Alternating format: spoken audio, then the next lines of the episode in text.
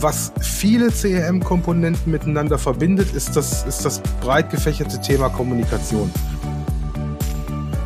Das heißt also, das ist doch der klassische Fall eines selbstorganisierten Teams. Die sind auf sich ein, alleine gestellt und die müssen dieses, diesen Flug oder diese Schifffahrt müssen sie erfolgreich zu Ende führen. Also im besten Fall gab es auch tatsächlich Maßnahmen, die sowohl einen Verantwortlichen als auch einen Termin hatten.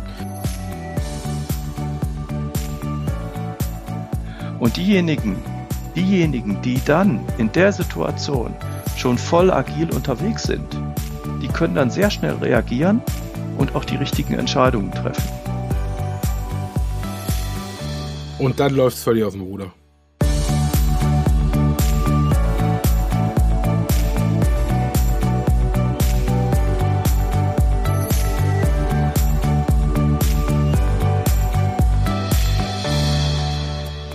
Hallo und herzlich willkommen im Podcast. Ich bin Carsten Röttger und das ist Episode 14 von Managed Mind. Heute beschäftigen wir uns mit der Fliegerei, genauer gesagt mit dem Crew Resource Management, kurz CRM. Mein Gast ist Dr. Thorsten Nottebaum, seines Zeichens Pilot sowie Mitgründer und Geschäftsführer der Projekterfolg GmbH. Seine Wurzeln hat Thorsten im Maschinenbau und bevor er mit seinem Mitgründer im krisengeschüttelten Pandemiejahr 2020 mit der Projekterfolg GmbH den Schritt in die Selbstständigkeit gemacht hat, war er in verschiedenen Führungspositionen in der Automobilindustrie tätig und hat große und globale Entwicklungsprojekte und Projektteams geleitet. Die aufmerksamen Hörerinnen und Hörer haben bestimmt bemerkt, dass ich Thorsten heute bereits ein zweites Mal begrüßen darf. In Episode 10 mit dem Titel Teamwork im Cockpit haben wir bereits unser erstes Gespräch aufgezeichnet. Thorsten hat seit unserer letzten Episode einen Pocket Guide geschrieben, der die Aspekte des Crew Resource Management für Projektteams und Führungskräfte aufarbeitet und über den wir heute sprechen werden. Ich darf euch schon verraten, dass es in dieser Episode auch Informationen dazu geben wird, wie ihr diesen Pocket Guide von Thorsten kostenlos beziehen könnt. Und nun wünsche ich euch viel Spaß und wertvolle Impulse mit dieser Episode. Er ist begeisterter Pilot, ein wahnsinnig erfahrener Projektmanager und hat seinen Doktor damals im Fach Maschinenbau erworben. Mittlerweile ist er als Mitgründer und Geschäftsführer der Projekterfolg GmbH für Projekte in Schieflage oftmals die letzte Rettung, bevor der Sinkflug nicht mehr aufzuhalten ist. Ich habe Thorsten über die GPM kennengelernt und bin mit ihm gemeinsam im Rahmen unserer Fachgruppe Next Generation Leadership das erste Mal in die spannende Welt der Fliegerei abgetaucht und wir haben über das sogenannte Crew Resource Management, kurz CRM, diskutiert das heute zum absoluten Standard der Ausbildung von Pilotinnen und Piloten gehört. Dabei habe ich gelernt und wirklich fasziniert wahrgenommen, dass die Fliegerei unglaublich viele Ähnlichkeiten zu beruflichen Herausforderungen zeigt, besonders auch in Bezug auf, auf Projekte und Management. Wir sprechen über effektives Situationsbewusstsein, über proaktive Fehlervermeidung, offene Kommunikation, kluge Entscheidungsfindung und viele weitere Aspekte. Ihr merkt schon, hier steckt der Kern und ihr seid bereits, während ich das hier erzähle, in der Lage, diese Schlagwörter auf eure Projekte, auf euer Unternehmen oder auch im Allgemeinen in euren beruflichen Kontext zu übertragen. Und genau das ist der Mehrwert, äh, den Thorsten damit ähm, auch bei mir geschaffen hat und hoffentlich auch bei euch schafft. Ich freue mich, dass er heute sich erneut die Zeit genommen hat, das ist schon unsere zweite Folge, äh, in meinen Podcast zu kommen und sage, schön, dass du da bist und herzlich willkommen, äh, Dr. Thorsten Nottebaum. Ja, lieber Carsten, herzlichen Dank für die Einladung. Ich freue mich sehr, dass wir tatsächlich hier zum zweiten Mal über dieses Thema sprechen. Und ich glaube, heute wollen wir mal ein bisschen mehr einsteigen in die Relevanz fürs Projektmanagement. Und da freue ich mich drauf und bin sehr gespannt. Absolut. Heute gehen wir etwas tiefer. Ähm, deswegen starte ich einfach mal, lieber Thorsten, damit und äh, frage dich nochmal für alle, die vielleicht noch nicht so im Thema sind ähm, und da noch nicht eingestiegen sind ins Thema CRM, Crew Resource Management, mit einer kurzen Erläuterung von dir, was Crew Resource Management bedeutet, was sich dahinter verbirgt und welche Ziele damit verfolgt werden. Wo kommt das her und was ist es? Also CRM ist entstanden tatsächlich in den Ende der 70er Jahre, also lange bevor äh, im Projektmanagement über agile Ansätze gesprochen wurde. Äh, nachdem sich in der Luftfahrt Unfälle gehäuft haben, wo man festgestellt hat, meistens über den äh, Voice Recorder, wo man also dann äh, hören kann, was kurz vor dem Unfall im Cockpit gesprochen wurde, äh, dass sich also dort die, die Cockpit-Besatzung nicht äh, ja, dass die schlecht zusammengearbeitet hat ne? und dass mhm. Kommunikation schlecht war, dass es eine ein großes Thema war zum Beispiel, dass äh, ältere Flugkapitäne sehr autoritär agiert haben, teilweise die Situation, in denen das Flugzeug ist, äh, nicht richtig eingeschätzt haben, jüngere Piloten im Cockpit gesagt haben, hey, Situation ist doch ganz anders. Der ältere hierarchisch, äh, also höher, höher gestellte Flugkapitän dann aber trotzdem falsch entschieden hat und eben dann tatsächlich das Flugzeug aus dem Grunde abgestürzt ist. Da gibt es eine ganze Menge solcher Beispiele. Und äh, die haben sich eben halt gerade Ende der 70er Jahre gehäuft. Und dann hat sich eine Gruppe von Experten zusammengesetzt bei der NASA und hat, äh, hat einen Workshop gemacht und hat dort eben halt diese Prinzipien entwickelt, die das CRM ausmachen. Mhm. Und anschließend eben äh, das in die Fluggesellschaften gebracht, teilweise eben auch äh, nicht nur auf freiwilliger Basis, sondern wirklich gesagt, das ist jetzt der Standard, den bitte die Fluggesellschaften einführen sollen. Und es hat dann tatsächlich noch mal so um die 20, 30 Jahre gedauert, bis äh, das Crew Resource Management wirklich in der Fliegerei etabliert war dass also die auch die die Kultur im Cockpit sich entsprechend entwickelt hat, so dass äh, man sagen kann, erst ich sag mal so in den letzten 10, 15 Jahren äh, sind tatsächlich äh, ist tatsächlich das Resource Management im Cockpit angekommen großflächig. Und es gibt dann tatsächlich auch einige sehr, sehr positive Beispiele, wo Flugzeuge in einer, ich will mal fast sagen, fast aussichtslosen Situation ähm, durch ein gutes Crew Resource Management gerettet wurden und, und gelandet wurden, ohne Schaden, ohne Verletzte. Ein Beispiel dafür ist äh, äh der, der Flug Qantas 32, wo es war ein A380 vor zehn Jahren, zwölf Jahren, äh, wo kurz nach dem Start ein Triebwerk tatsächlich sprichwörtlich auseinandergeflogen ist, die Bruchstücke mhm. durch den Flügel gegangen sind, im Rumpf aufgeschlagen sind, äh, mehrere hundert elektrische Leitungen äh, sind zerstört worden. Das Flugzeug war nicht mehr wirklich richtig flugfähig. Und trotzdem hat es die Cockpitbesatzung geschafft, dieses Flugzeug sicher zu landen und es wurde keiner verletzt. Mhm. Und in der nachfolgenden Untersuchung hat man eben festgestellt, dass es ein Paradebeispiel war für exzellentes Crew Resource Management. Und das war natürlich dann nochmal mehr Motivation für alle, äh, dass das wirklich was bringt.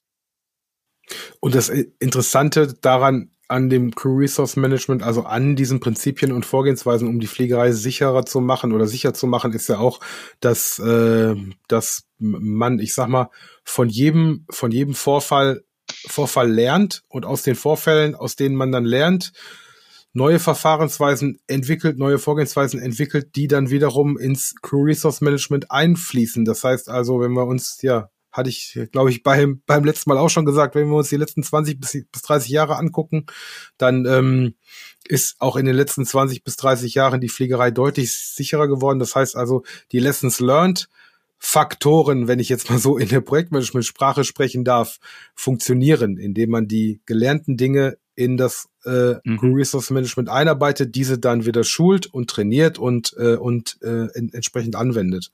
Ne? Das das ist das ist das ist für mich persönlich das Interessante daran. Was du jetzt gerade gesagt hattest, ist und das ist ein ein wesentlicher Punkt, als du darüber gesprochen hattest, wie die wie die Cockpit-Besatzung miteinander kommuniziert. Ähm, was viele CRM-Komponenten miteinander verbindet, ist das, ist das breit gefächerte Thema Kommunikation. Weil das ist, das ist sicherlich eine Schlüsselkomponente in vielen CRM äh, Disziplinen und natürlich auch in unseren Projekten und im, im Unternehmen.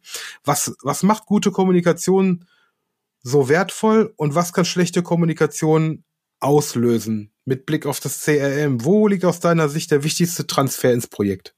Also ein ganz wesentlicher Aspekt der Art und Weise, wie in der Luftfahrt kommuniziert wird, ist äh, die sogenannte Closed Loop Kommunikation. Das heißt also, äh, es wird jetzt von jemandem was gesagt und das Wichtige ist die Fragestellung, ist das angekommen beim anderen? Hat der das verstanden? Mhm. Und äh, das sind so ganz primitive Dinge wie zum Beispiel, wenn der Fluglotse sagt Clear to Land, also du, gibst, du kriegst eine Landefreigabe, dann wiederholt der Pilot das. Da sagt er, okay, Clear to Land. Das heißt also, mhm.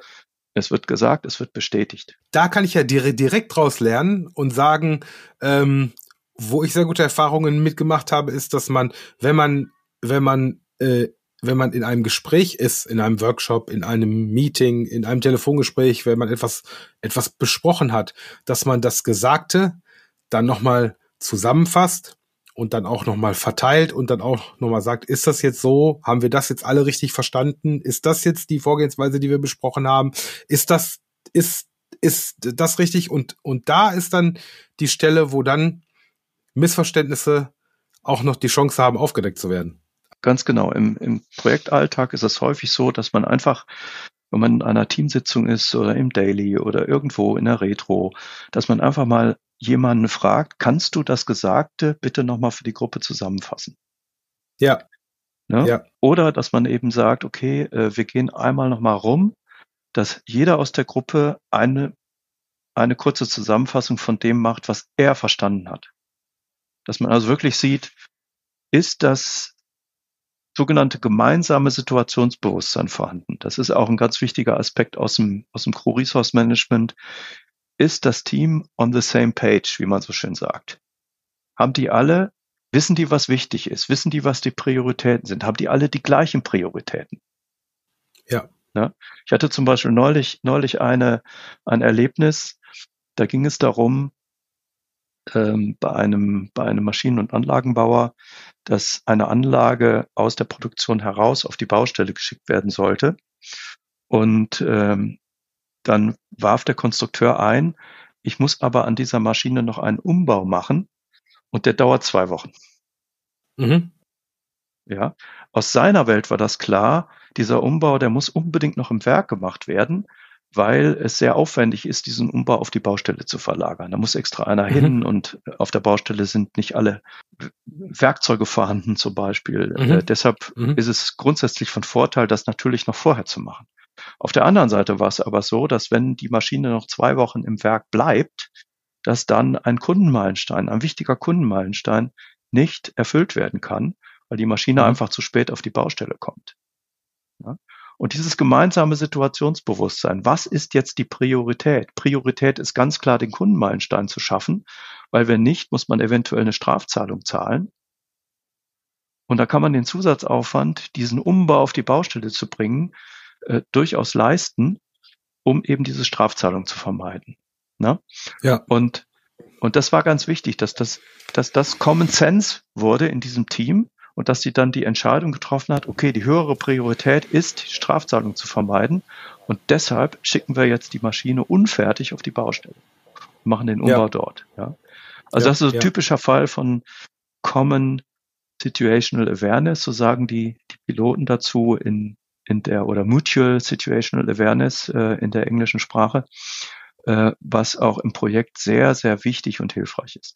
Absolut. Ich habe das ähm, aus der Erfahrung heraus ist es auch so, wenn ich mit Projektmanagerinnen und Projektmanagern spreche, ähm, wir wir neigen ja manchmal dazu, Dinge per E-Mail zu kommunizieren, die wir lieber per Telefon kommunizieren sollten, weil wir dann mit dem Gegenüber sprechen können, reagieren können, auf ihn, auf ihn eingehen können und so weiter. Aber wenn ich dann ein Telefongespräch geführt habe, dass ich dann danach dieses Telefongespräch einfach nochmal in Kürze schriftlich zusammenfasse, um dann auch die Bestätigung zu haben, das haben wir jetzt miteinander besprochen und das ist jetzt das, was wir miteinander vereinbart haben. Ähm, weil wenn man das nicht, nicht tut, dann kommt nämlich irgendwann der Zeitpunkt, dass der Gegenüber sich nicht mehr dran erinnern kann, was anderes verstanden hat und, und so weiter. Also das sind so Kleinigkeiten, die, ähm, die einem im Projektmanagement sehr helfen, dieses gleiche Verständnis zu haben auf beiden Seiten.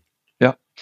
Und das Interessante ist, dass dieses Prinzip aus dem Crew Resource Management Takt sofort von jedem angewendet werden kann. Also das braucht keine mhm. großartige Einführung oder Schulung oder so, ja, sondern man kann es wirklich direkt machen im täglichen Leben. Wäre jetzt auch noch meine Frage gewesen oder eine meiner Fragen gewesen, wie wird CRM in der Praxis geübt, trainiert? Äh, das ist ein ganz wichtiger Punkt. CRM ist tägliche Praxis. Das heißt also, CRM dient ja letztlich dazu, einen sicheren Flug durchzuführen und in Krisensituationen, in komplexen Situationen äh, richtig zu reagieren. Aber wenn die Piloten nur in der Krisensituation, nur in der Situation eines drohenden Absturzes äh, mit CRM anfangen würden, dann mhm. wären sie ja nicht geübt. Ja, und dann würden mhm. sie das auch nicht richtig machen, sondern es muss wirklich im tagtäglichen Doing, muss CRM in Fleisch und Blut übergehen. Das ist im Prinzip genauso wie ich lerne eine Sportart, ich lerne ein Instrument. Es muss in die Routine übergehen. Und das ist im Projektmanagement genauso. Äh, es gibt ja zum Beispiel diese, diese Theorie, Stacy Matrix. Wenn ich ein Projekt habe mit, mit wenig Unsicherheit, dann mache ich das im Wasserfallmodell. Wenn ich ein Projekt habe mit großer Unsicherheit, dann mache ich das im, äh, im agilen Setup. Das halte mhm. ich grundsätzlich für falsch, weil in dem Moment, wo ein Wasserfallprojekt komplex wird, bin ich immer noch in der starren linearen Abarbeitung äh, und, und kann nicht schnell genug umstellen auf ein agiles Setup, weil ich es einfach nicht gewohnt mhm. bin. Ja, weil das mhm. Unternehmen das nicht macht oder weil ich jetzt äh, schon ein, zwei Jahre in dem Projekt äh, nach Wasserfall arbeite oder nach klassischen Ansätzen arbeite, dann kann ich nicht plötzlich in der Krise sagen, so, und von heute auf morgen bin ich jetzt agil und es funktioniert auch. Es geht nicht. Und dann, und dann läuft es völlig aus dem Ruder. Und dann läuft es aus dem Ruder, genau. Mhm. Und mein Ansatz ist eher, dass ich sage, lass uns immer Crew Resource Management machen, auch in den Projekten. Lass mhm. uns immer ein agiles Framework verwenden. Mhm. Äh, und, und egal in welchem Projekt, weil dann bin ich im Fluss, dann bin ich in der Übung in dem Moment, wo etwas passiert. Ja. Und ja. es ist tatsächlich auch so, dass Projekte, die, die den Anschein haben, sie wären nicht komplex, ruckzuck komplex werden können. Ja, ich meine, das haben wir alle erlebt, als der Ukraine-Krieg losging. Da waren mhm. ganz einfache Vorgänge plötzlich rasend komplex geworden, weil die Lieferketten plötzlich nicht mehr funktioniert haben, weil ich mein Material nicht mehr bekommen habe. Ja. Und diejenigen, diejenigen, die dann in der Situation schon voll agil unterwegs sind, die können dann sehr schnell reagieren und auch die richtigen Entscheidungen treffen. Da gibt es ein schönes Beispiel aus der Autoindustrie. Mhm. Ähm, Chipkrise. Ja, viele Autohersteller konnten plötzlich keine Autos mehr bauen, weil sie keine Chips mehr bekommen haben. Ja. ja. Was hat Tesla gemacht? Die haben andere Chips eingebaut. Weil sie agil unterwegs waren, konnten sie die Software ändern und haben dann mit den Chips, die sie bekommen haben, mit einer anderen Software ihre Autos ausgeliefert. Das ist für mich ein Paradebeispiel, wie wenn Agilität, wenn Prinzipien des Crew Resource Management, die die auch anwenden, im täglichen Leben verankert sind, dass es dann ganz einfach ist, auch wenn die Komplexität steigt, darauf zu reagieren. Und das finde ich ist absolut faszinierend, diese Erkenntnis. Und äh, das sollte wirklich jeder, der Projekte macht, sollte das verinnerlichen. Schönes Beispiel.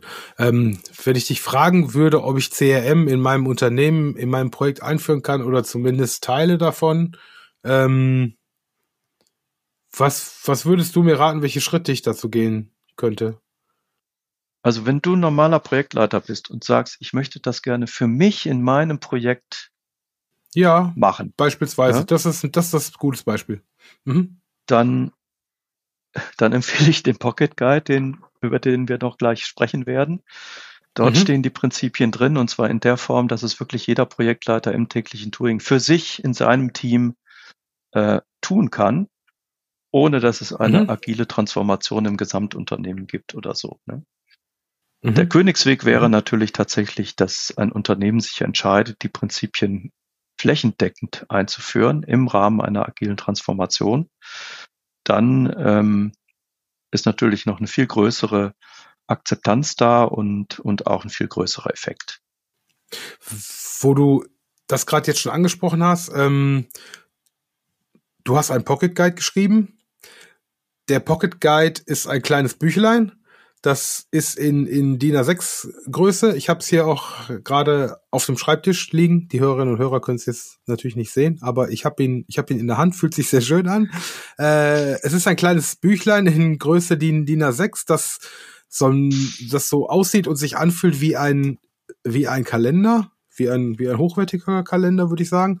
Und ähm, ein sehr schönes Büchlein, dass man sich wunderbar auf seinen Schreibtisch legen kann, das ähm, verständlich und kompakt beschreibt, was die Kernelemente von CRM sind, welche Schlüsselprinzipien gelten und was hinter jeder Komponente steckt. Und da sind auch so Themen drin beschrieben, wie wie kann ich CRM denn tatsächlich ähm, in meinem Unternehmen, in meinem Projekt einführen oder zumindest zumindest Teile davon. Ähm, und dieser dieser wunderschöne Pocket Guide ähm, führt mich zu der Frage, wie bist du zum Schreiben dieses Pocket Guides gekommen? Und wie kann ich als Hörerin und Hörer jetzt dieses Podcasts, äh, diesen Pocket Guide auch bekommen? Also die erste Frage lässt sich ganz einfach beantworten. Ich hatte im September die Gelegenheit, auf einer Tagung in Köln einen Workshop zu machen zum Thema Co-Resource Management, beziehungsweise was können Projektleiter, in agilen Projekten von Piloten lernen. Mhm. Und ich hatte einfach diesen Pocket Guide, diese Idee dieses Pocket Guides als kleines Giveaway äh, für diejenigen, die an diesem Workshop teilgenommen haben, damit sie einfach, wenn sie zu Hause sind, dann nochmal nachgucken können, was sind denn die Prinzipien, was kann ich denn davon in meinem täglichen Projektalltag äh, einführen und, und, und einfach machen. Und ja, es sind noch ein paar übrig. Und wer Interesse daran hat, der kann sich auf unserer Webseite eintragen und dann würde er das äh, kleine Büchlein kostenlos geschenkt bekommen. Allerdings solange der Vorrat reicht. Ich habe noch ungefähr 50 Stück. Und mhm. wer zuerst kommt, mal zuerst. Sehr schön, vielen Dank. Ich würde den äh, Link dazu in die Show Notes packen. Ähm, da kann man dann draufklicken, da kommt man dann auf eure Website und da kann man sich dann dazu melden, wenn man diesen Pocket Guide haben möchte. Genau. Ja, so, so super. Ähm, ich hatte, ich hatte noch, noch die spannende Frage, als ich, als ich den Pocket Guide studiert habe und äh, mich ja jetzt auch schon einige Monate mit CRM beschäftige. Was, was unterscheidet CRM von den Lessons Learned, die wir in den Projekten machen? Weil wir machen Lessons Learned in den Projekten durchaus. Und ich habe in meinen letzten 15 Jahren auch sehr viele Lessons Learned Workshop äh, oder äh, Lessons Learned Workshops gemacht. Und wir wollen ja auch immer systematisch und möglichst nachhaltig aus unseren Fehlern lernen. Funktioniert in den Projekten aber deutlich seltener aus meiner Sicht, als das ähm, in der Fliegerei der Fall ist. Das ist der Bogen, den ich vorhin so ein bisschen spannen wollte, nach dem Motto, wenn man einen Vorfall hat, dann wird daraus gelernt, dann wird darauf reagiert und dann wird daraus dann ein Learning ähm, ins CRM eingearbeitet. In den Projekten passiert das aus meiner Erfahrung heraus, aus meiner Sicht nicht nachhaltig genug. Welche Erfahrung hast du da gemacht?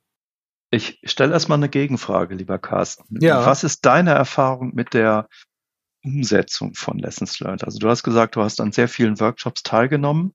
Es ja. gab sicherlich in den Workshops auch Ergebnisse. Ähm, ja.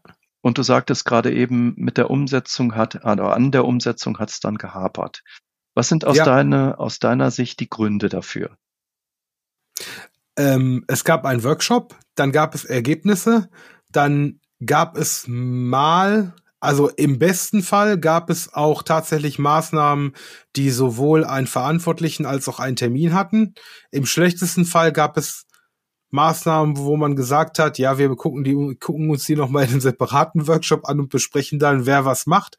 Dabei ist es dann auch geblieben. Diesen separaten Workshop hat es dann nie gegeben. Ähm, und wenn es Maßnahmen gab mit Termin und Verantwortlichen dran, dann sind die aber nicht so nachhaltig ähm, nachgefasst worden und der Verantwortliche mit dem Termin ist in sein Tagesgeschäft verschwunden hat in, sein, in seinem Tagesgeschäft in den nächsten Projekten, in den neuen Projekten dann natürlich wieder ausreichend zu tun und äh, dann werden diese Dinge liegen gelassen mhm. und haben keine Priorität mehr. Ja, also häufig ist es ja so, dass Unternehmen sich äh, eine Lessons Learned Datenbank zulegen wo sie dann mhm. die Lessons Learned Protokolle aus diesen Workshops zum Beispiel äh, hinterlegen. Und das funktioniert aber nicht. Das funktioniert. Ja, also, ah, okay. funktioniert tatsächlich nicht, weil äh, du zu deinem spezifischen Problem, was du dann, was du dann unter Umständen hast, äh, erstmal diese Recherche gar nicht machst und mhm. häufig eben auch äh, die Inhalte gar nicht findest. Ich könnte mir vorstellen, mit der Einführung von künstlicher Intelligenz, dass, mhm. dass das Thema Lessons Learned Datenbank eine neue Dynamik bekommt, weil da kann ich dann tatsächlich eine KI fragen. Mhm. Äh, ich kann tatsächlich die Frage stellen, hör mal zu, haben wir schon Erfahrung mit diesem oder jenem? Und da würde die KI aus der Lessons Learned Datenbank dann heraus äh, die richtige Antwort finden. Also das stelle ich mir vor, das könnte dann besser funktionieren als äh, im Moment. Das, ne? das ist ein guter, ein guter Aspekt, wenn dann eine Intelligenz, eine künstliche Intelligenz von den Ergebnissen der, der, der Lessons Learned partizipiert ähm, und dann darauf dann zugreifen kann, so dass man nicht diesen Rechercheaufwand hat. Hm? Und, und nicht erst, ja, ja, kann ich mir gut vorstellen. Genau. Aber es bedingt immer noch, dass der Projektleiter oder der Fachbereichsvertreter äh, sich die Mühe macht, in diese Datenbank hineinzugehen. Und das äh, passiert aus meiner Erfahrung nicht immer, auch wenn es vielleicht ein Checkpoint ist bei einem Meilenstein, dass man sagt, wir haben Lessons Learned angeguckt und haben die für unser Projekt identifiziert. Steht ja sehr ja. häufig in Checklisten zu einem der frühen Meilensteine im, im Projektmanagement. Äh, trotzdem ist meine Erfahrung, funktioniert in der Regel nicht oder nur sehr schlecht. In der Luftfahrt gibt es einen Ansatz, der, ich will mal sagen, erzwingt, dass Lessons Learned in Zukunft angewendet werden. Ähm, in der Luftfahrt gibt es ja das Blackbox-Prinzip. Das heißt also, Flugzeuge einer bestimmten Größe müssen äh, Flugdatenschreiber mitführen und diesen Voice Recorder. Und wenn dann tatsächlich ein Unfall passiert, dann werden beide Blackboxen untersucht, wird analysiert, was hat denn letztlich zu dem Unfall geführt, wie haben die sich im Cockpit verhalten anhand des mhm. Voice Recorders, ne? Und welche Fehlermeldungen gab's? Äh, inzwischen ist es auch so, dass, äh, dass so ein Verkehrsflugzeug äh, vieles auch in die Welt funkt. Ja, zum Beispiel Zustand der Triebwerke wird ständig überwacht und dann auch per Funk verteilt, sodass man das also auch weiß dann. Und wenn sich aus dieser Untersuchung, und diese Untersuchung ist Pflicht, das heißt gesetzliche Pflicht, und es gibt extra Behörden, die äh, diese Untersuchung durchführen. In Deutschland ist das die Flugunfalluntersuchungsstelle, die sitzt in. Braunschweig mhm. und ist eine Abteilung des LBA. Und die haben die Verpflichtung, jeden Zwischenfall, jeden Unfall äh, bis hin äh, zur Ursache zu untersuchen. Und ich habe da, ich habe da, da, wenn ich dich einmal unter, unterbrechen darf, äh, einen in, interessanten äh, Aspekt zu. Seit wir das erste Mal darüber gesprochen haben, habe ich mich bei denen zu dem Newsletter angemeldet und dann kriegt mhm. man, kriegt kriegt, kriegt, kriegt man äh, regelmäßig Info, Informationen und kann dann auch tatsächlich mal so, mal so, mal so schauen und lesen, welche Flug Unfallvorfälle es tatsächlich gab, was da, was da, was da passiert ist und so weiter. Extrem spannend. Ich stelle den Link einfach mal in den Shownotes zur Verfügung. Vielleicht gibt es da noch jemanden, der sich, der sich dafür äh, interessiert. Und genau, jetzt genau. das wollte, also die, ich, wollte ich aber kurz einwerfen. Genau, die Flugunfallberichte werden auch veröffentlicht. Das heißt zum Beispiel nicht nur, nicht nur die Deutschen, sondern weltweit. Man kann sich also diese Flugunfallberichte runterladen von den Websites mhm. der Unfalluntersuchungsstellen. Und das ist für mich als Pilot natürlich sehr, sehr wertvoll. Ich schaue da regelmäßig rein, sortiere nach meinem Flugzeugtyp und schaue mal, was da alles passieren kann. Und mhm. ich habe mhm. tatsächlich auch schon einige, einige Erkenntnisse daraus gezogen und mein Verhalten beim Fliegen auch angepasst. Mhm. Ähm, aber nochmal zurück zu dem Thema Lessons Learned jeder Unfall wird, jeder Zwischenfall wird untersucht und ähm, es wird dann nicht nur ein Bericht erstellt. Man könnte ja sagen, okay, mit dem Bericht ist es dann getan, da kann dann jeder reingucken. Aber das Thema ist halt, es muss ja ins tägliche Doing äh, von Hunderten, Tausenden von, von Flügen, von Hunderttausenden von Flügen äh, einfließen. Und das mhm. wird eben getan durch einen Schritt, den ich auch empfehlen würde, wenn Unternehmen Lessons Learned wirklich in die Praxis bringen wollen, indem sie nämlich die entsprechenden äh, Checklisten oder Arbeitsanweisungen oder standardisierte Backlogs, äh, Anforderungsmanagement und so weiter füllen, genau mit der Erkenntnis aus diesen Lessons learned, so dass es zum Beispiel in Anforderungen für zukünftige Produkte einfließt. Und äh, es gibt da äh, aus der Luftfahrt auch eine Parallele. Jeder kennt sicherlich das Thema mit der Boeing 737 MAX, wo es zwei äh, Unfälle gab, auch mit vielen Toten und wo dann spätestens nach dem zweiten Unfall eben dieses Flugzeug oder die Erkenntnis da war, dass an dem Flugzeug technisch etwas nicht in Ordnung ist und äh, die Flugunfall oder die, die Behörde in den USA, die dafür zuständig ist, dieses Flugzeug tatsächlich von einem auf den anderen Tag gegroundet hat. Also keines dieser Flugzeugtypen durfte mehr fliegen. Und zwar so lange nicht, ja. bis das Problem wirklich nachhaltig gelöst war. Ja. Und das hat ja bekanntermaßen über ein Jahr gedauert, bis Boeing in der Lage war, dieses Flugzeug sicher zu machen. Aber da sind diese Behörden dann gnadenlos und sagen, nee, es stehen Menschenleben auf dem Spiel. Äh, ihr müsst das jetzt nachweisen, dass das Flugzeug sicher ist. Ne? Ja. Ein anderes Thema, was sicherlich jeder kennt, der schon mal in einem Passagierflugzeug geflogen ist, es wird nämlich immer durchgesagt, sind diese berühmten Leuchtstreifen im Boden ja, die genau. zum Notausgang führen. Und das ist mhm. auch eine Erkenntnis aus einem Unfall, aus einem Flugunfall, wo es in der Kabine gebrannt hat und Rauch entstanden ist und die Leute dann nichts mehr gesehen haben. Also die, die Sichtweite mhm. waren dann nur noch ein paar Zentimeter, also man konnte die Hand vor Augen nicht mehr sehen. Die haben schlicht und mhm. einfach den Notausgang nicht mehr gefunden. Die wussten nicht, ist der vor mir, ist der hinter mir. Und äh, aus dem Grunde, das steht auch in diesen Sicherheitskarten, die man, die man dort in der Sitztasche findet, äh, soll man sich hinknien und oder oder sogar krabbeln und soll auf diese Leuchtstreifen gucken, die einem den Weg zum Notausgang weisen. Das ist mhm. eine klare Erkenntnis aus diesem Flugunfall. Und äh, sie ist eben nicht nur irgendwo in einem Bericht gelandet, sondern sie ist tatsächlich umgesetzt worden. Es gab dann eine Vorschrift, dass diese Leuchtstreifen im Boden einzubauen sind.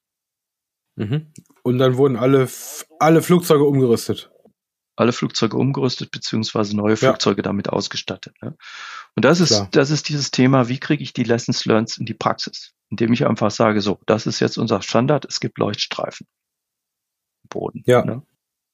Jetzt sind wir beide ja im Projektmanagement unterwegs und insbesondere sind wir auch in der in der Fachgruppe Next Generation Leadership unterwegs. Deswegen, äh, was auch ein Thema von uns beiden sicherlich ist, Thorsten, und auch ein Bestandteil äh, von einigen CRM-Komponenten ist das Thema Teamarbeit, Hierarchie und Führung. Ähm, was würdest du sagen, welche, welche Aspekte sind da von besonderer Bedeutung? Und wie adaptieren wir diese auf Projekt und Management, Schrägstrich Unternehmen? Super spannende Frage, Carsten. Da gibt's ganz, ganz viel, was darüber zu sagen ist. Also erstmal ist es ja so, äh, wir reden ja in komplexen Projektsituationen sehr oft über selbstorganisierte Teams.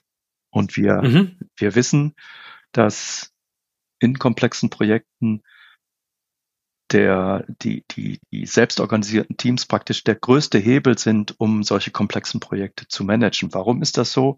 Weil die Teams vor Ort sind, weil die am besten sehen, wie ist die Situation im Projekt und relativ schnell entscheiden können. Ne? Jetzt ist natürlich das Cockpit, die Cockpit-Crew, die über den Atlantik fliegt, ein Prototyp eines selbstorganisierten Teams. Die sitzen im Cockpit und sind voll verantwortlich für ihr Flugzeug, für alle Passagiere. Und äh, es gibt niemanden von außen, der denen reinreden kann. Das ist ganz klar geregelt, dass der Flugkapitän die Hoheit hat über das Flugzeug und es kann kein Räder oder kein, kein, kein CEO einer Luftfahrtgesellschaft ähm, ihm einen Funkspruch äh, erteilen und dann sagen, mach das bitte so. Ja, der hat die absolute Hoheit. Das ist übrigens bei Kapitänen von Schiffen genauso. Das heißt also, das ist doch der klassische Fall eines selbstorganisierten Teams. Die sind auf sich ein, alleine gestellt und die müssen dieses, diesen Flug oder diese Schifffahrt müssen sie erfolgreich zu Ende führen. Und deshalb, und das ist auch ein Hauptgrund, warum ich meine, dass Crew Resource Management eben genau auch geeignet ist für agile Projekt-Setups und, und für selbstorganisierte Teams, für das Verhalten von selbstorganisierten Teams. Und jetzt ist das Thema Hierarchie natürlich ein wichtiges, weil man gerade eben festgestellt hat, als man diese Unfälle untersucht hat äh, in den 70er Jahren, dass äh, Hierarchie im Cockpit schädlich ist oder schädlich sein kann, sagen wir es mal so. Und zwar dann, wenn derjenige, der äh, wegen seiner vier Streifen auf der Schulter denkt, er ist der Allwissende und äh, er braucht niemanden zu fragen und er kann allein entscheiden. Und ähm, natürlich muss es auch im Cockpit trotz allem Hierarchie geben, aber diese Hierarchie, und das ist das Interessante dabei, diese Hierarchie ist vereinbart.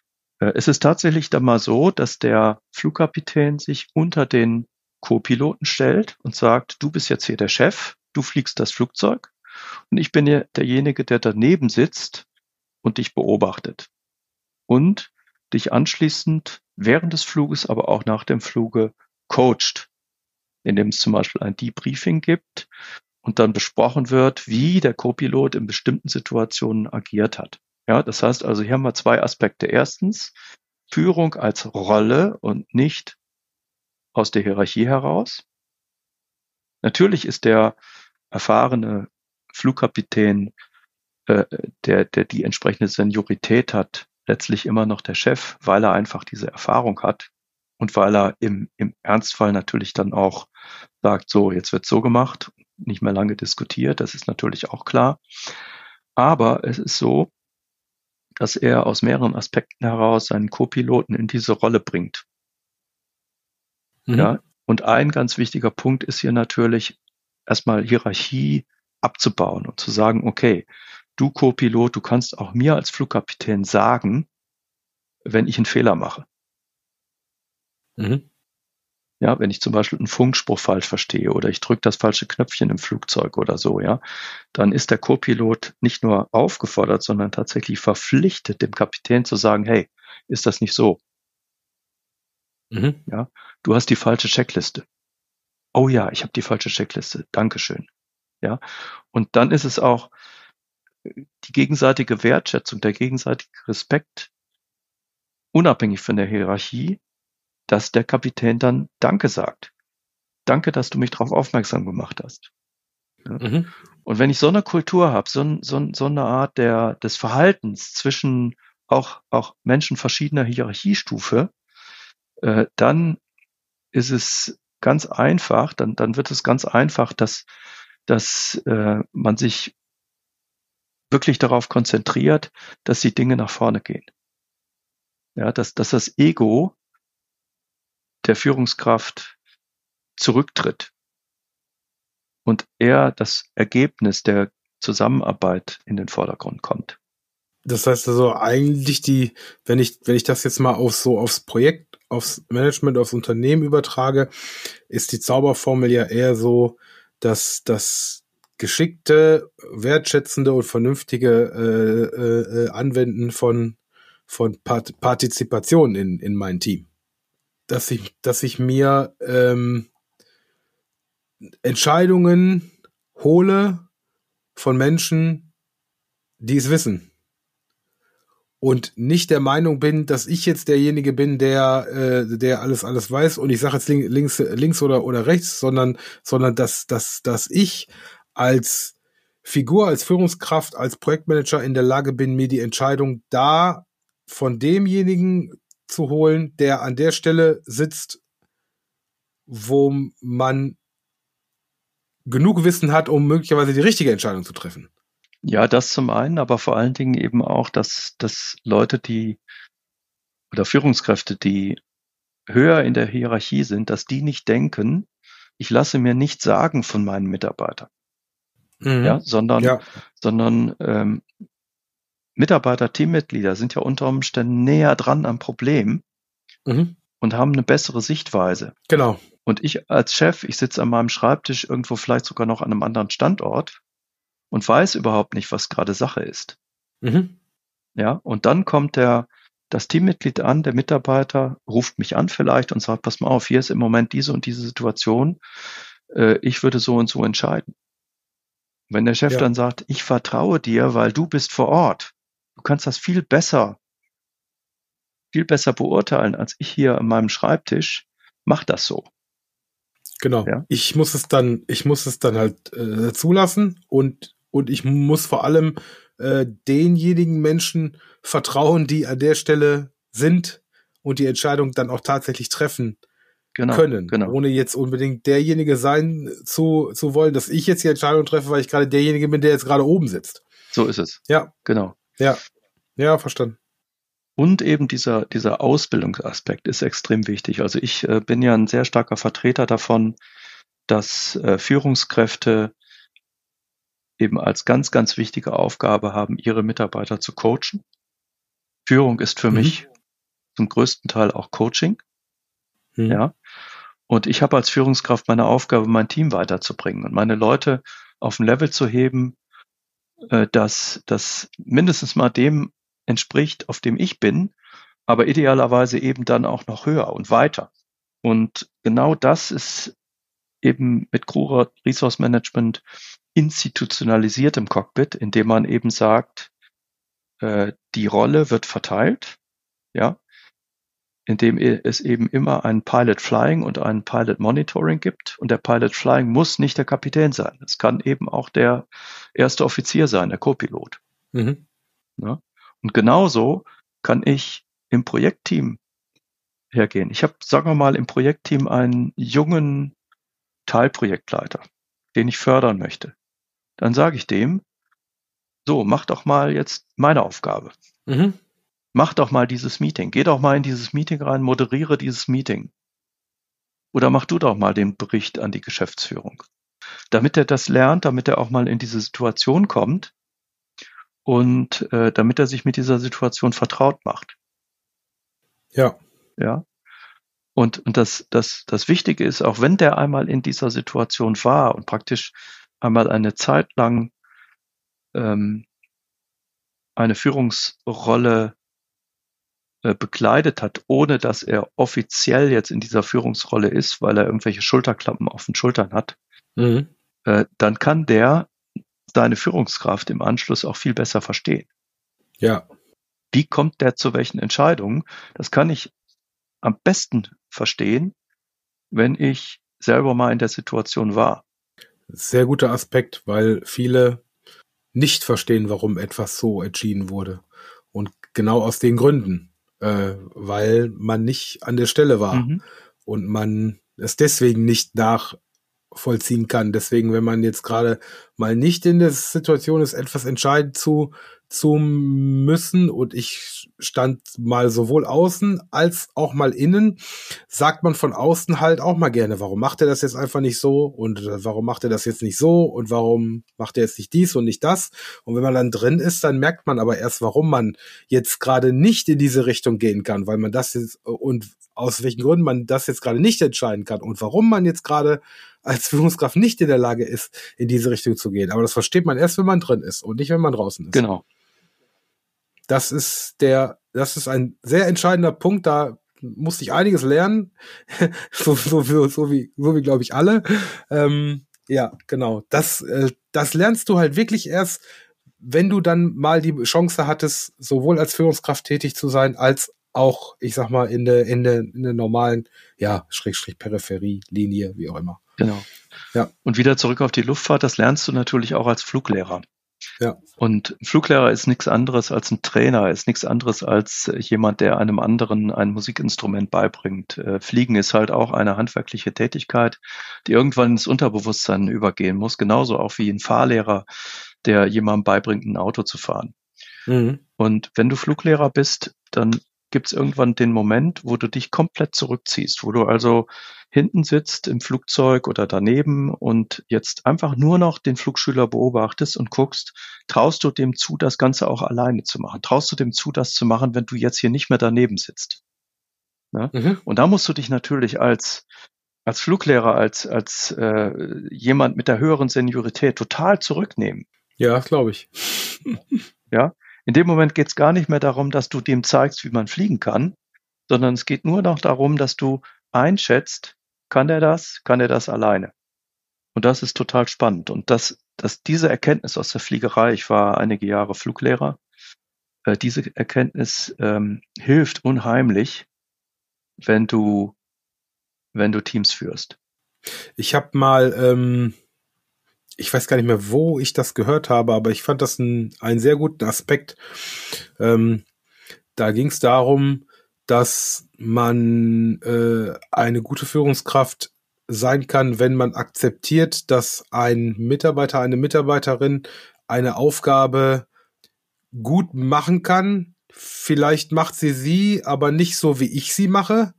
Aber ich vertraue ihr, dass sie sie, dass sie sie macht. Also ich muss davon wegkommen, dass ich immer der Meinung bin, ich, dass eine Aufgabe jetzt genauso erledigt werden muss, wie ich es mache. Weil wenn ich das glaube, komme ich ja aus diesem, aus diesem Teufelskreis und aus dieser Arbeitslast überhaupt gar nicht raus. Ich muss ja dann in der Lage sein zu akzeptieren, ähm, äh, meine Mitarbeiterin oder mein, mein Mitarbeiter äh, wird diese Auf, Auf, Aufgabe erledigen, aber vielleicht ein bisschen anders, als ich sie erledigen würde. Aber ich muss Vertrauen schenken, dass sie erledigt ja, wird. Absolut, absolut.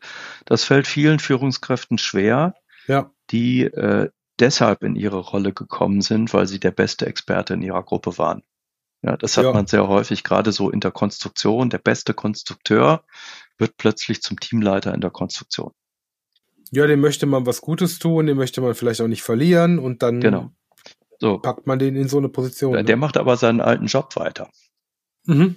Ne? Und, und der, der, der fängt jetzt nicht an zu führen, sein Team zu führen, sondern er erzählt seinem Team, wie es es machen sollen. Genau. Und das, das wird dann, kann dann sehr problematisch werden. Und da hilft auch wieder eine, eine Erkenntnis von Spotify, die, die ich immer sehr gerne erwähne die einem nämlich wirklich zeigt, man ist als Chef nicht dazu da, seinen Mitarbeitern die Entscheidungen abzunehmen, sondern man ist als Chef dazu da, seine Mitarbeiter zu befähigen, bessere Entscheidungen zu treffen. Und Spotify hat tatsächlich untersucht, die sind ja sehr fortschrittlich, was äh, Organisation angeht, äh, hat tatsächlich untersucht, in welchen Fällen kommen Mitarbeiter zu gleichen, besseren oder schlechteren ähm, Entscheidungen. Und äh, jetzt rat mal, in wie viel Prozent der Fälle Mitarbeiter zu gleichen, gleich guten Entscheidungen kommen wie ihre Chefs. Tatsächlich 70 Prozent. Das war die, die tolle Erkenntnis, dass also die Entscheidung von Mitarbeitern mindestens mal gleich gut ist in 70 Prozent der Fälle. Das heißt, ich kann mich als Chef komplett beruhigen. Und, und interessant ist auch, interessant ist auch, jetzt bleiben noch 30 Prozent übrig, ne? In 20 Prozent der Fälle kommen die zu besseren Entscheidungen. Und zwar darum, weil sie einfach näher dran sind am Thema. Klar, weil sie näher am Thema sind, weil sie mehr Wissen dazu haben und aufgrund dieses genau. mehr Wissen auch äh, natürlich eine ganz andere Faktenlage haben, eine vernünftige Entscheidung zu treffen. Ja. Ist ja logisch. Ja. Und nur in 10 Prozent halt zu schlechteren Entscheidungen, aber äh, das verschwindet ja schon fast im Rauschen. Also können wir doch, wenn wir Führungskräfte sind, sagen, ich kann mich total beruhigen und meinem Team vertrauen, die treffen die richtigen Entscheidungen. Absolut. Ja. Und wenn sie dann trotzdem mal die falsche Entscheidung treffen, und eigentlich gibt es ja gar keine falschen Entscheidungen, dann ist es ganz, ganz wichtig, dass sie daraus lernen. Genau. Ne? Das heißt also, Entscheidungen, Fehler, Fehler, die passieren, sind ja nur dazu da, um um zu lernen, um besser zu werden. Und wenn ich dann eben das nochmal kombiniere mit dem Thema Lernkultur, dann bin ich sehr, sehr weit, was das ideale Führungsverhalten ist. Und wir machen ja alle jeden Tag Fehler, aber solche Dinge wie Lessons Learned und Crew Resource Management helfen uns dann doch dabei, dass es, dass es, äh, dass man vielleicht jeden Fehler nur einmal macht idealerweise, ähm, weil um jeden Fehler immer wieder zu machen, so viel, so viel Zeit haben wir dann auch wieder nicht. Ja, und es geht ja auf dieser Welt. Genau. Warum gibt es denn Lessons Learned? Weil ich ja nicht jeden Fehler wiederholen möchte von anderen. Ne? Genau. Also es gibt genau, natürlich das Thema, genau. wenn ich jetzt selbst, wenn mir jetzt selbst ein Fehler passiert, dann sollte er natürlich, dann sollte ich daraus lernen, so dass er mir kein zweites Mal passiert. Okay. Ja. Aber es ist ja noch viel wichtiger, dafür zu sorgen, dass eine Organisation lernt. und dass ein Fehler, der an anderer Stelle passiert ist, dass der eben mir nicht passiert. Genau, ja. weil wir werden genüg, genügend Zeit benötigen, um neue Fehler zu machen und daraus wiederum zu lernen. Genau. Und ich glaube, da gibt's auch lange kein Ende. Insofern, ja, ja, würde ich das genauso sehen. Und es gibt ja eben viele Projekte, die Neuland betreten. Das ist ja eigentlich das Wesen des Projekts, dass ich was Neues mache. Genau. Und das bedeutet doch für mich immer, dass ich experimentieren muss, dass ich Annahmen treffe und sage, okay, das ist jetzt meine Annahme, jetzt probiere ich das mal aus, ob das die richtige Annahme ist. Ne? Und wenn ich das nicht tue, dann werde ich ja niemals Neuland betreten können. Das heißt, dass, dass ich, ich werde auf jeden Fall auch Fehler machen. Wichtig ist nur, wenn ich die Fehler mache, dass ich das dann erkenne und dass ich daraus dann äh, meine Lernerfahrung ziele. Und ich hatte neulich ein Gespräch, war es schon einige Zeit her, mit äh, einer mit, mit meiner Nachbarin, die bei der ESA arbeitet und die verantwortlich ist für ein Satellitenprojekt, äh, nämlich diese, diese Mission zum Merkur, die im Moment auch, auch gerade in der Luft ist oder im Weltall ist. Und äh, für sie ist natürlich das Thema Fehler äh, gravierend, wenn, wenn jetzt äh, diese Sonde durch den Weltraum fliegt und es passiert dann ein Fehler, dann ist diese Sonde unter Umständen verloren mehrere Jahre Forschungsarbeit ist dahin, Hunderte von Millionen Euro sind dahin. Und das bedeutet, dass in so einer Situation äh, das natürlich möglichst nicht mehr passieren sollte. Das bedeutet, die muss alle Fehler vorher gemacht haben. Ne? Ja, schöner Aspekt und fast schon, fast schon das perfekte Schlusswort für, für heute. Ähm, ja, Thorsten, ich, vielen, vielen Dank. Es war mit Sicherheit nicht das letzte Gespräch, da bin ich mir sicher. Es war genauso wie beim letzten Mal heute wieder eine, eine große Freude. Ich bin sehr dankbar dafür, dass du hier warst, ähm, dass du uns ein bisschen was über CRM, Crew Resource Management beigebracht hast. Wie gesagt, deinen Pocket Guide ähm, hast du ja etwas drüber erzählt. Wer jetzt noch die Chance nutzen möchte und einen von deinen letzten 50, ich sag nochmal, solange der Vorrat reicht, haben möchte, ähm, der kann den Link in den Show Notes anklicken und äh, so in deine Richtung kommen. Ähm, ja, ich bedanke mich sehr für das Gespräch und äh, wenn du jetzt noch ein paar Worte sagen möchtest, dann darfst du das gerne tun. Ich sag schon mal vielen Dank. Ja, ich habe mich natürlich auch zu bedanken, Carsten, dass du mir die Plattform gegeben hast, über mein Herzensthema zu sprechen. Äh, ich äh, bin ja sehr davon begeistert, die Fliegerei und das Projektmanagement zu einem Thema zu machen und äh, dass du mir Gelegenheit gegeben hast, darüber zu sprechen. Da bin ich dir sehr dankbar für und ich bedanke mich auch bei denjenigen, die bis hierhin zuhören, bis zum Schluss und äh, freue mich darauf, Feedback zu bekommen, beziehungsweise freue mich darauf zu hören, äh, welche guten Dinge Crew Resource Management vielleicht in Projekten anrichtet. Dankeschön.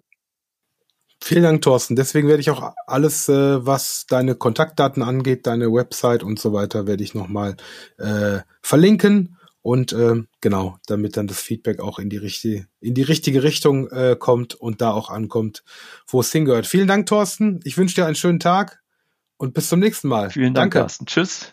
Vielen Dank. Danke. Tschüss. Ciao. Vielen Dank fürs Zuhören. Ich hoffe sehr, dass euch diese Episode einige wertvolle Impulse liefern konnte, die ihr in euren Arbeitsalltag mitnehmen könnt. Wir würden uns sehr darüber freuen. Alle Informationen und Quellen zu Thorsten, zum Pocket Guide und zur Projekterfolg GmbH stelle ich euch zum Nachlesen in den Show Notes zur Verfügung. Und dort findet ihr auch den Link, wo ihr den Pocket Guide, wie besprochen, anfordern könnt. Wenn es euch gefallen hat, dann empfehlt diesen Podcast doch gerne weiter, in der Familie, im Freundeskreis, unter Arbeitskollegen oder im Projekt. Und ich freue mich ganz besonders, wenn du den Podcast abonnierst und eine Bewertung hinterlassen würdest. In diesem Sinne, bis zum nächsten Mal wünsche ich euch einen guten Tag, guten Abend und gute Nacht.